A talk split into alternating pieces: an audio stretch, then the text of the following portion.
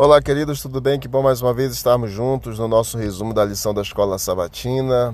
Hoje, segunda-feira, dia 7 de agosto, unidos no único Senhor.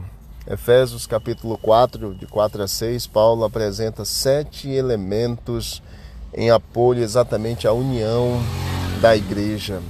Aí você vai perceber que Paulo falou sobre um só corpo, um só espírito, um só uma só esperança, um só Senhor, uma só fé, um só batismo e um só Deus. Com essa lista, Paulo quis enfatizar que a unidade da igreja é exatamente o fruto da unidade divina e requer o nosso esforço também. Paulo argumentou muito bem aqui desses sete pontos ou sete elementos em apoio à unificação, à unidade da igreja. E observe duas ideias sobre unidade da igreja. A primeira delas é que a unidade é um fato espiritual enraizado nesses sete elementos e deve ser celebrada. Segunda é que essa unidade requer zelo para nutri-la e cultivá-la.